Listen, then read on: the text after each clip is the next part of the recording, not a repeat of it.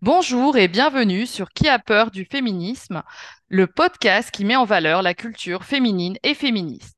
Nous recevons aujourd'hui Jennifer Tamas pour parler de littérature, de femmes et d'ancien régime.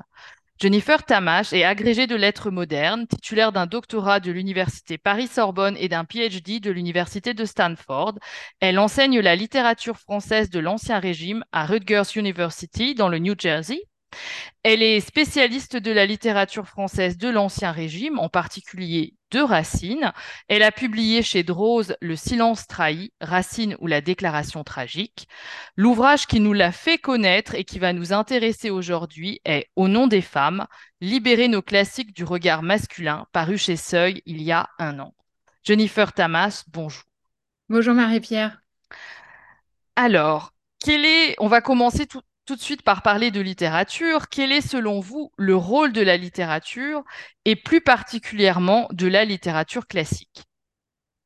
Alors moi, je crois beaucoup au pouvoir de la littérature et je sais que c'est pas quelque chose de forcément partagé par tous et toutes, mais justement, je trouve que récemment, euh, par exemple, le consentement de Vanessa Springora ou alors euh, la Familia Grande euh, de Camille Kouchner nous montre comment la littérature peut même avoir un impact sur les lois concernant bah, le, consentement, etc., puisque c'est des choses qui, sont en train de bouger. Donc la littérature nous invite à, penser notre monde de manière euh, parfois théorique, parfois euh, plus imaginaire, avec euh, une capacité d'empathie qu'elle développe chez nous.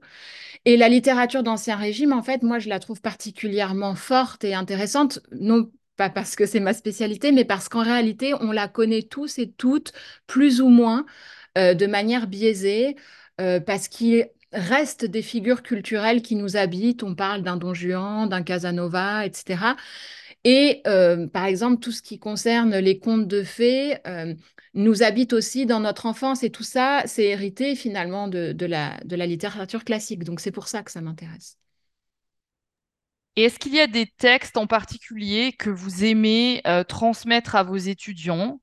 Et est-ce que vous avez une technique particulière pour transmettre la littérature classique alors, moi, j'ai d'abord travaillé sur Racine, vous l'avez rappelé en introduction, et c'est vrai que n'importe quelle pièce de Racine, je la trouve formidable et j'aime euh, l'introduire à mes étudiantes et mes étudiants, surtout aux États-Unis, où ils ne connaissent rien à la culture classique, rien aux alexandrins. Et c'est toujours un défi, en fait, de leur faire comprendre la beauté d'un vers racinien. Et euh, finalement, j'utilise des techniques un peu comme vous, comme vous décrivez dans, votre livre, des euh, structures d'empathie. Donc, euh, vous, vous, parlez en détail, vous, de comment vous procédez pour La Princesse de Clèves, par exemple, qui est un autre grand classique que j'aime bien étudier aussi.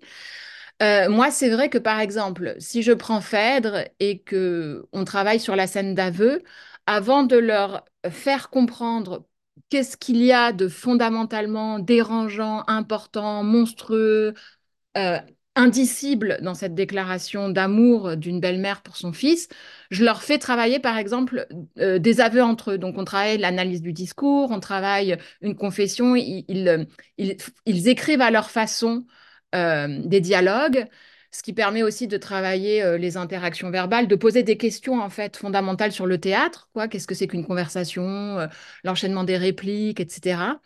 Et ensuite, on rentre dans le texte de Racine et là, ils apprécient euh, toutes les techniques stylistiques pour dire et ne pas dire, utiliser des métaphores, des... et on peut vraiment travailler sur la langue elle-même. Donc, c'est vrai que l'empathie, le fait d'écrire, le fait de faire des mises en scène aussi, le fait aussi parfois de trouver des, chansons actuelles qui font partie de leur univers. En fait, souvent, je commence tous mes cours par une chanson, en réalité. Et pour euh, essayer d'encourager peut-être une identification, une projection, une empathie, au lieu de dire, ah non, il faut surtout pas s'identifier. Vous savez, nous, c'est comme ça qu'on a été formés. Euh, euh, à l'école, hein, de surtout jamais s'identifier parce que c'est anachronique, etc. Moi, j'encourage l'empathie parce qu'une fois qu'ils ont une empathie avec le texte, on peut dire, OK, maintenant, on va voir ce qu'il y a de différent, on va mettre de la distance, on va mesurer l'écart. Mais sinon, aucun intérêt pour le texte, c'est plus difficile, je trouve. Et alors, euh, dans l'introduction de Au nom des femmes, vous constatez que les anthologies sont parfois sélectives et que, par exemple, les textes sur le viol de Christine de Pisan ou de Marguerite de Navarre, ou encore les textes sur les dangers de l'accouchement de Madame de Sévigné sont euh, absents. Euh, est-ce que vous auriez une explication? Alors, euh, j'ai plusieurs explications et pour être assez euh, succincte, je dirais plusieurs choses. Alors, la première, c'est qu'évidemment, tout ce que nous, nous intéresse en tant que femmes et qui était très tabou dans notre enfance. hein. Moi, je me rappelle la première fois que j'ai eu mes règles. Enfin, c'est pas quelque chose, on on en avait honte. C'est même pas quelque chose qu'on racontait aux copines. Bon, moi, je suis un bébé des années 80, donc c'est quelque chose que je par- auquel je parlais avec ma mère, par exemple, duquel je parlais avec ma mère.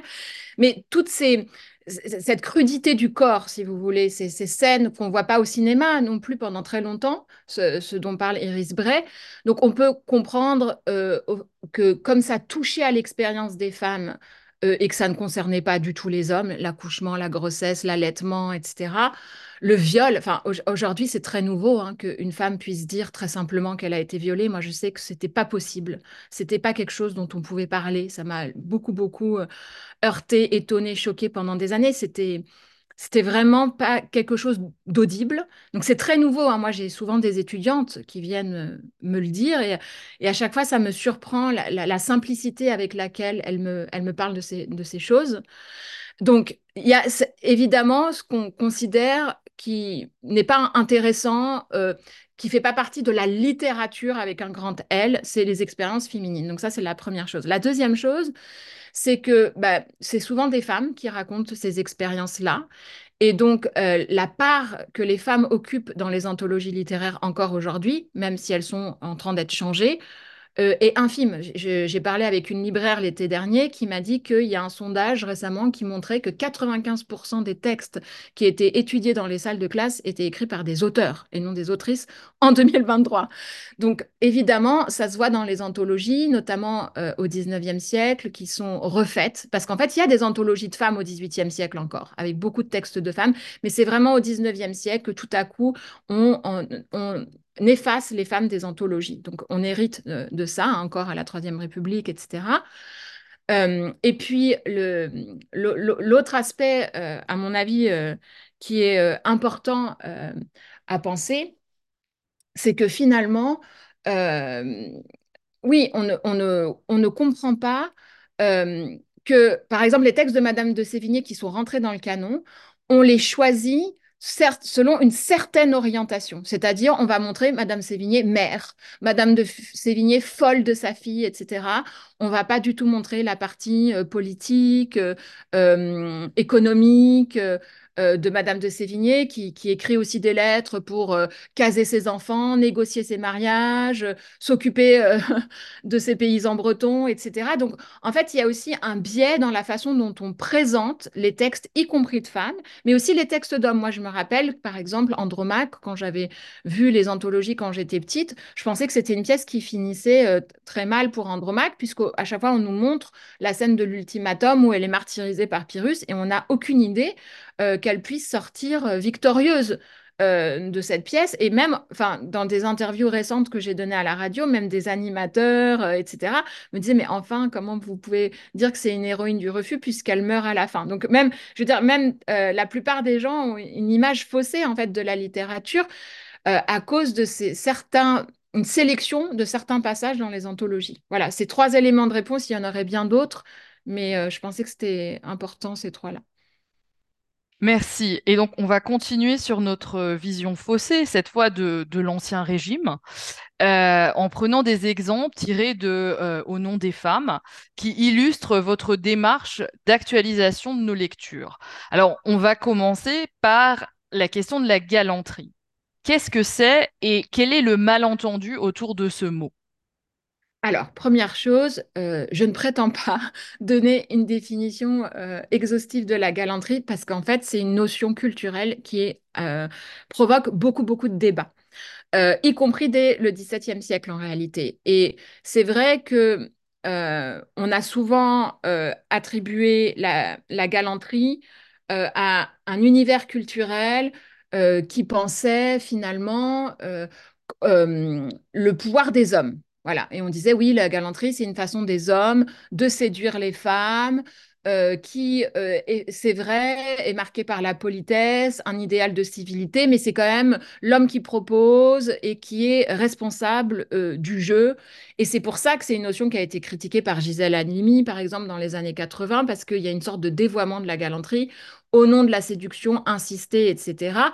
Et qu'il y a eu tout ce débat même transatlantique entre des féministes américaines type euh, euh, John Scott et euh, des féministes françaises euh, dans les années 90 comme euh, Mona Ozouf euh, qui voyaient la galanterie comme une spécificité française marquant la séduction. Et puis il y a eu encore ce débat ensuite euh, suite euh, notamment euh, à la publication de Valérie Rey-Robert, euh, qui analyse Strauss-Kahn, euh, l'affaire Strauss-Kahn, euh, au nom de cette galanterie euh, féminine, masculine, qui consiste à dire que euh, finalement, tout ça, la galanterie, c'est une sorte de mythification destinée à si vous voulez, effacer cette domination masculine, puisqu'en fait, c'était de la violence. Et, et que ça appartient à la culture du viol. Et si vous voulez, cette idée-là a été encore euh, accentuée ensuite, après MeToo, à cause de la tribune euh, des Catherine, quand elles ont dit finalement, nous, on revendique la galanterie comme un droit d'être importuné. Donc, vous voyez comment en fait toute ces, ce- ce- cette notion de galanterie euh, évolue euh, à travers les querelles qui, démarquent des féministes, parce que c'est ça qui est intéressant, c'est que qu'on attaque ou qu'on défende la galanterie, on le fait au, au nom du féminisme, ce qui montre qu'il y a bien des féminismes et que les gens ne sont pas d'accord sur la notion. Et, euh, et surtout, euh, ce qui est intéressant en fait, c'est que je pense que il faut historiciser la notion et qu'on ne peut pas comprendre la galanterie et c'est ça que je fais sans comprendre la préciosité, sans comprendre que bah, la culture du viol, ce que nous aujourd'hui on appelle la culture du viol, en fait au XVIIe siècle, les autrices décrivent euh, leur nuit de noces comme des viols parce qu'elles ne choisissent pas leurs époux et que finalement la galanterie qu'on éclaire à l'aune de la préciosité, c'est-à-dire pas seulement euh, un jeu d'hommes contre les femmes, mais euh, un jeu de séduction en fait qui est une sorte de contre-pouvoir au fait de ne, pas de ne pas se choisir, au fait d'avoir des mariages arrangés, etc. Et euh, si on comprend alors la galanterie à l'aune de la préciosité, on voit que c'est une façon de discuter, mais jamais d'imposer. C'est une sorte de euh, débat aussi d'idées, de débat galant, mais ça ne vise pas nécessairement le sexe et surtout ça prend en compte l'autre comme un interlocuteur ou une interlocutrice. Et donc c'est ça que j'essaye de travailler, c'est comment cette notion, en fait, y compris dans les textes littéraires, par exemple La princesse de Clèves nous montre euh, Nemours comme un mauvais galant. En fait, c'est un mauvais usage de la galanterie. C'est qu'au nom de cette galanterie, ça va l'autoriser à euh, rompre euh, la délicatesse et, euh, excusez-moi le néologisme, mais je vous rejoins parfaitement, à harceler euh, cette jeune princesse à la fin du texte, à revenir à la charge, à voilà, à ne pas accepter le non. Alors que tout l'enjeu de la galanterie, c'est justement d'esthétiser euh, les, rapports amoureux pour donner une place au non, pour donner une place au refus. Donc, en fait, je pense qu'il y a un malentendu parce que dès le XVIIe siècle, Racine le montre aussi, Madame de Lafayette le montre aussi, vous pouvez utiliser l'apparence de la galanterie pour en réalité soutenir des rapports de force qui sont des violences contre les femmes. Par exemple, on voit Pyrrhus avec Andromaque, comment il essaye de la forcer euh, ou Nemours qui essaye de forcer la princesse. Et, et en fait, cette situation de forçage, déguisée par euh, des jolis mots d'amour, par une conversation fleurie, etc., c'est exactement celle qu'on peut retrouver aujourd'hui. Donc, c'est pas pour dire que rien n'a changé, mais c'est pour dire qu'il y a plusieurs usages de la galanterie et qu'on ne peut pas comprendre la galanterie sans la préciosité. Et que, en fait, la préciosité, nous ne l'entendons plus, nous ne la reconnaissons plus, notamment à cause des précieuses ridicules de Molière, mais c'est parce que, en fait, on ne mesure pas à quel point les femmes ont eu un rôle dans, dans, cette conception de l'amour et ces jeux amoureux. Je ne sais pas si c'est clair, mais j'aurai l'occasion de revenir euh, dessus dans une prochaine publication. Oui, c'est clair et en tous les cas, on ne peut pas s'arrêter à une seule définition d'un mot. Et euh, maintenant, on va voir euh, les malentendus autour de la réception d'un personnage, celui de Andromaque. Donc, il y a l'Andromaque de Racine et il y a l'Andromaque dont nous parle Chateaubriand. En quoi sont-elles différentes? C'est très intéressant, Andromaque, parce que justement, en fait, c'est la même. C'est-à-dire que Chateaubriand, Racine, euh, etc., ce sont des lecteurs d'Andromaque. C'est-à-dire, d'abord, ils vont aller lire euh, les versions d'Andromaque écrites par Sénèque, par Euripide, par Virgile, Ovide, Ronsard, etc. Et ce que Racine fait par rapport aux sources classiques, euh, c'est qu'il va nous faire d'Andromaque un personnage euh, donc, il va reprendre le stéréotype, si vous voulez, mythique de la veuve et de la mère. Donc, ça, c'est quand même deux composantes importantes d'Andromaque. Si vous regardez d'ailleurs tous les tableaux d'Andromaque, de la Renaissance jusqu'au 19e siècle, c'est toujours un personnage qu'on voit pleurer, implorer, avec un enfant dans ses bras, une Mater Dolorosa, si vous voulez. Et donc, il va reprendre ce motif, hein, pour finalement le changer. Et donc, et nous montrer ce que ne montrent jamais les sources, c'est-à-dire, premièrement, une Andromaque qui sauve son enfant. Donc, on a quelques rares sources, euh, c'est-à-dire, par exemple, il y a chez Ronsard, Astyanax est sauvé, mais de manière, dans, dans la Franciade, de manière totalement artificielle, puisque c'est Jupiter qui l'enveloppe dans un nuage, etc. Mais donc, elle, c'est elle qui va, par des moyens de tacticienne, c'est-à-dire Racine nous montrait aussi une Andromaque politique, une, Andromaque qui pense à son peuple, qui ne se contente pas de pleurer en fait, qui ne se contente pas d'être une femme passive ou d'être une mère, qui va avoir un calcul politique. C'est d'ailleurs ce calcul, cette manipulation euh, qui va déranger Michel Serres. Hein. Il va écrire un, petit recueil qui s'appelle Andromaque veuve noire, où il compare Andromaque à une araignée. Mais dès le début de la pièce, en fait, si vous ouvrez l'acte 1, scène 1, on nous apprend que contrairement à l'Andromaque de Sénèque, qui euh, se faisait totalement piéger par Ulysse, qui découvrait qu'elle avait caché son enfant dans la tombe d'Hector et qui se saisissait de, cet enfant pour le fracasser sur les murailles et le faire mourir. Donc Andromaque était, euh, si vous voulez, berné par euh, Ulysse, le rusé Ulysse, etc. L'Andromaque de Racine, dès les premières vers, c'est celle qui a réussi à tromper Ulysse à faire sacrifier un autre enfant que le sien en le faisant passer pour Astyanax. Donc d'emblée, il nous montre quelque chose d'assez euh, fou. C'est-à-dire, enfin, même regardez aujourd'hui, un personnage de mère, imaginez ce personnage de mère qui réussit à faire tuer un enfant d'une autre mère. C'est presque, c'est pas du tout un personnage vertueux, voyez? Euh, c'est un personnage qui veut sauver la peau de son enfant, qui veut sauver la mémoire de son pays, qui veut sauver le trône de Troie.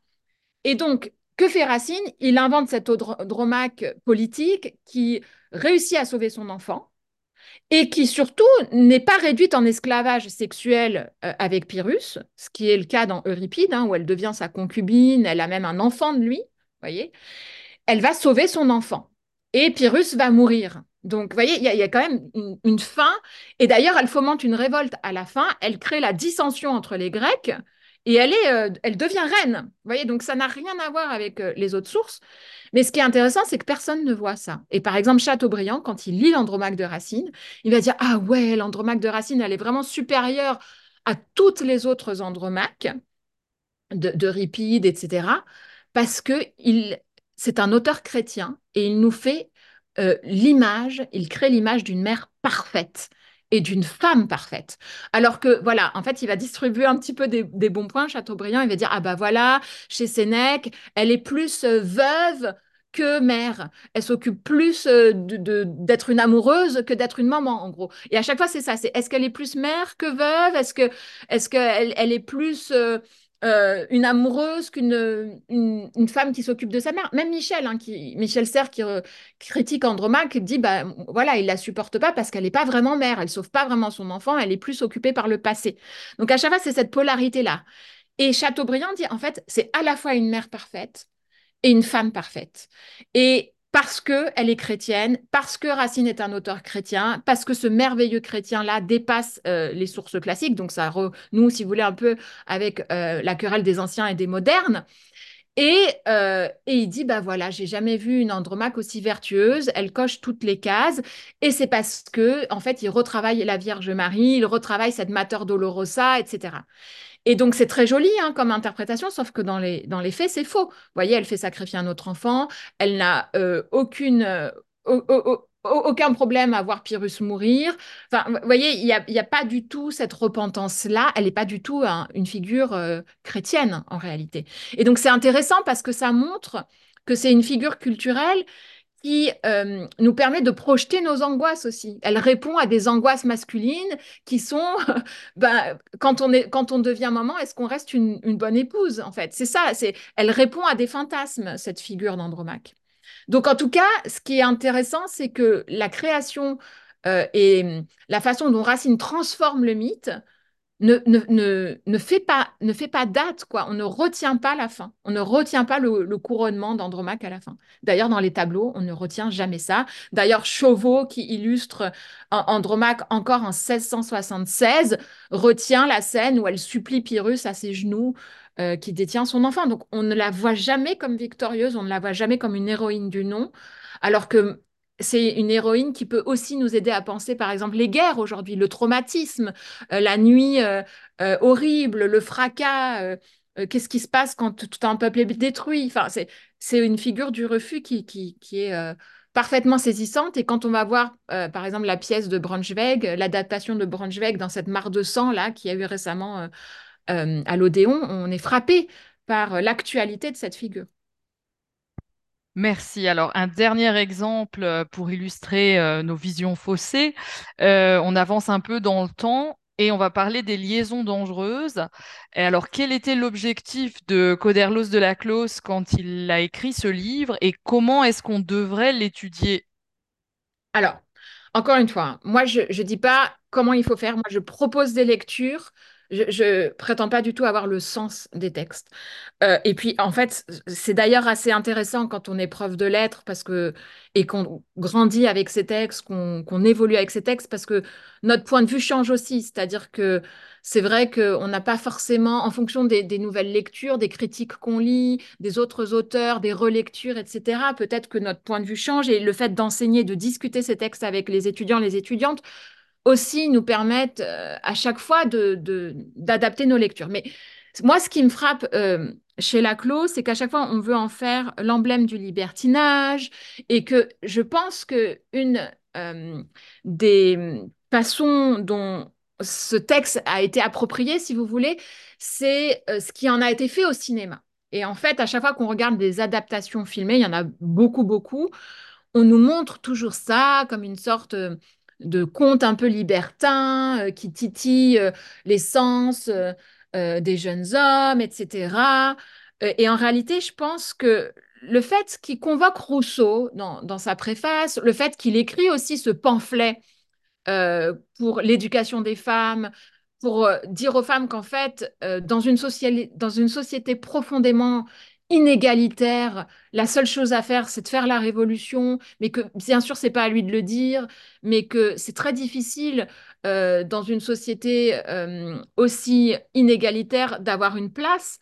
Je pense qu'en fait, quand on met tout ça euh, en résonance, et qu'on regarde le texte en détail, qui est un texte, encore une fois, d'une très grande complexité, parce que elle- il est polyphonique, il y a beaucoup de points de vue, les lettres se répondent, etc.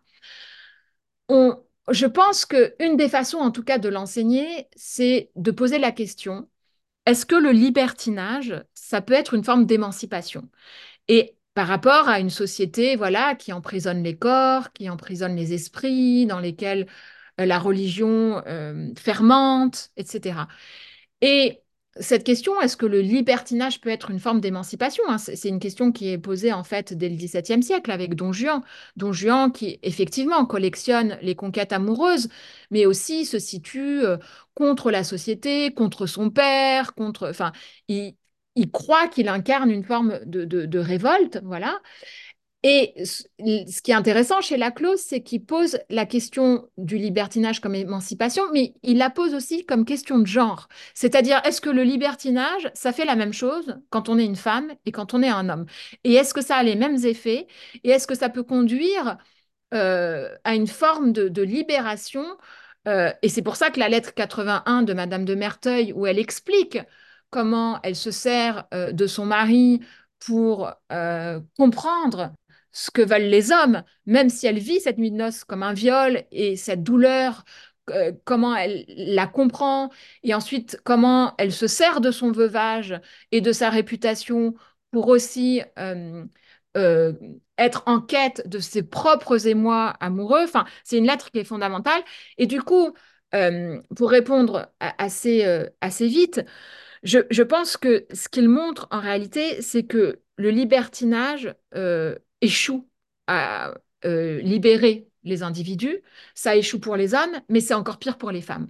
Et c'est ça, en fait. C'est une réflexion qui, finalement, euh, est intéressante sur le genre, puisque, effectivement, euh, les deux libertins sont démasqués, mais celle qui subit la destinée la plus atroce, c'est Madame de Merteuil et euh, qui est défiguré, qui, euh, qui perd sa réputation, alors qu'il y a quand même une fin un peu euh, christique pour Valmont. Et c'est peut-être pour ça qu'on a fait à, la clos ce procès d'intention en disant, bah voilà, il sauve Valmont et il détruit Merteuil. Mais c'est pas lui, en fait.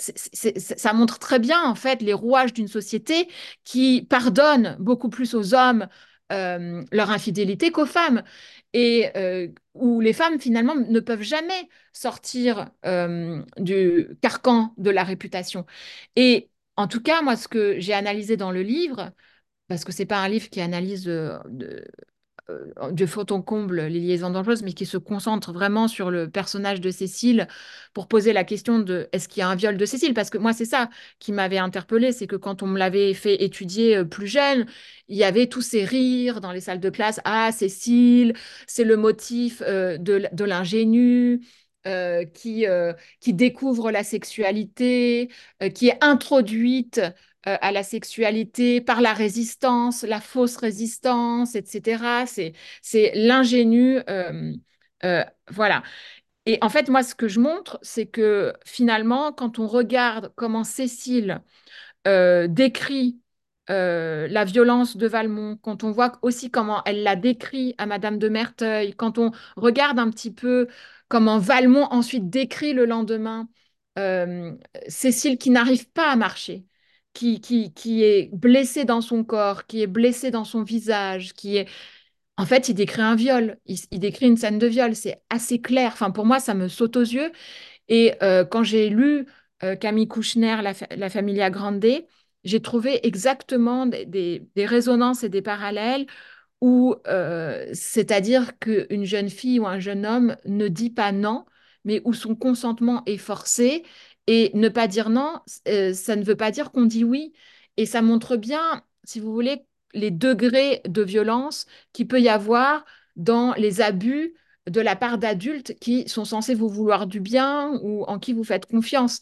Et en tout cas, euh, avec lesquels vous dormez sous le même toit parce que d'autres adultes l'ont permis, vous voyez. Et donc moi, c'est ça qui m'a intéressé, c'est de faire ce parallèle pour comprendre finalement que c'était un texte d'une très grande complexité, d'une très grande richesse euh, d'analyse euh, psychologique aussi, et de voir que finalement, c'est pas parce que c'est le best-seller du XVIIIe siècle, etc., que c'est le roman libertin par excellence. C'est un roman qui réfléchit au libertinage. Euh, ça ne veut pas dire qu'il encourage le libertinage. Au contraire, moi, je pense que c'est une critique du libertinage. Mais je sais que ça fait débat parmi les spécialistes du XVIIIe siècle. Mais en tout cas, moi, c'est la, lecture que je propose euh, à mes étudiantes et à mes étudiants. Merci. Alors, je voudrais terminer euh, par un gros plan sur euh, un chapitre Au nom des femmes, où qui est consacré à deux figures, Hélène de Troie et Marilyn Monroe.